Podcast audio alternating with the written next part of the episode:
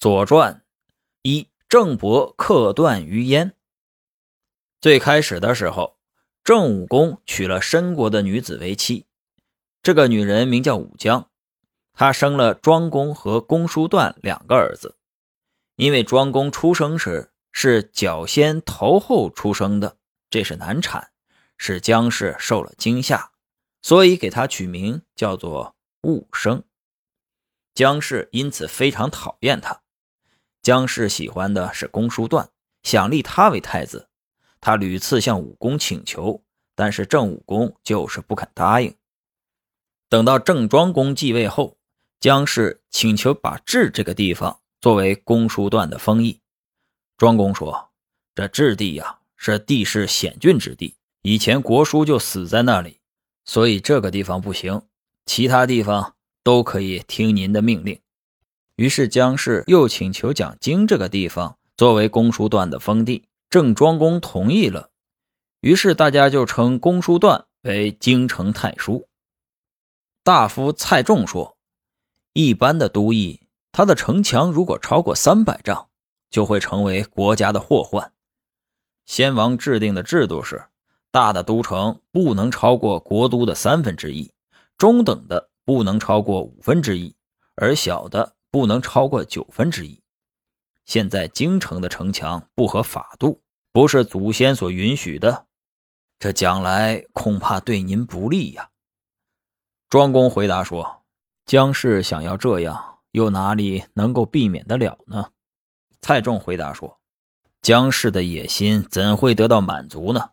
不如早做打算，不要使其势力滋长蔓延。一旦蔓延起来，将来就难以收拾了。蔓延的野草尚且不能铲除掉，更何况是国君您受宠爱的弟弟呢？”庄公说：“多行不义之事，必然自取灭亡。你姑且等着瞧吧。”过了不久，这太叔命令西部和北部的边境地区，既要听庄公的命令，也要听他自己的命令。公子吕对庄公说：“国家不能忍受这种两面听从命令的情况，您打算怎么办？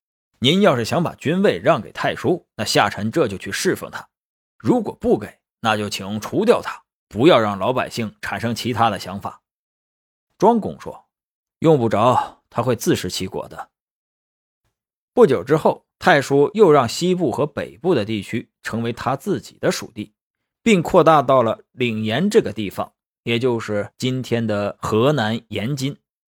公子吕说：“可以动手了，这势力一大，就会征得民心的。”庄公却说：“没有正义就不能号召人，他势力虽大，反而会崩溃。”太叔整治城郭，储备粮草，补充武器装备。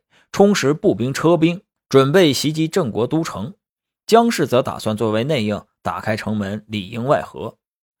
庄公听到太叔起兵的日期，就说道：“可以干了。”就命令子封率领二百辆战车进攻京城。京城的人反对太叔，太叔就逃到了燕地。庄公又赶到燕地去进攻他。五月二十三日，太叔又逃到了共国。春秋中记载。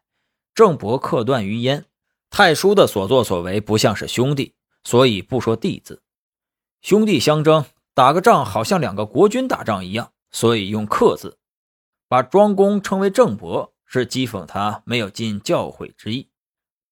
春秋中这样记载，就表明了庄公的本来意思。不说出奔，是因为史官下笔有困难。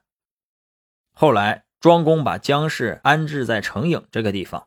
并发誓说：“不到黄泉，不再相见。”可是不久之后，他又后悔起来。当时颍考叔在营谷边疆做护卫的长官，听到这件事，就献给庄公一些东西。庄公赏赐他食物，在吃饭的时候，他就把肉留下来不吃。庄公问他为什么，他说：“我有母亲，我孝敬给他的食物啊，他都已经尝过了，可是就是没有吃过您赏赐的食物。”请求让我带给他吃吧。庄公说：“你有母亲可送，哎，我却没有。”颍考叔说：“请问这是怎么回事啊？”庄公就对他说明了原因，并且告诉他自己很后悔。颍考叔回答说：“你有什么可忧虑的？我有一个计策，我们挖地，直到挖到泉水，然后在那里开凿一条隧道，这不就成了吗？谁又会说不对呢？”于是庄公听从了尹考叔的意见。隧道修好后，庄公就进了隧道，并赋诗说：“在隧道中相见是多么快乐呀！”姜氏走出隧道，赋诗说：“走出隧道外又是多么舒畅啊！”于是母子二人和好如初。君子说：“尹考叔可以算是真正的孝子了，爱他的母亲，扩大影响到庄公。”《诗经》上说。孝子的孝心没有穷尽，永远可以影响你的同类，说的就是这样的事。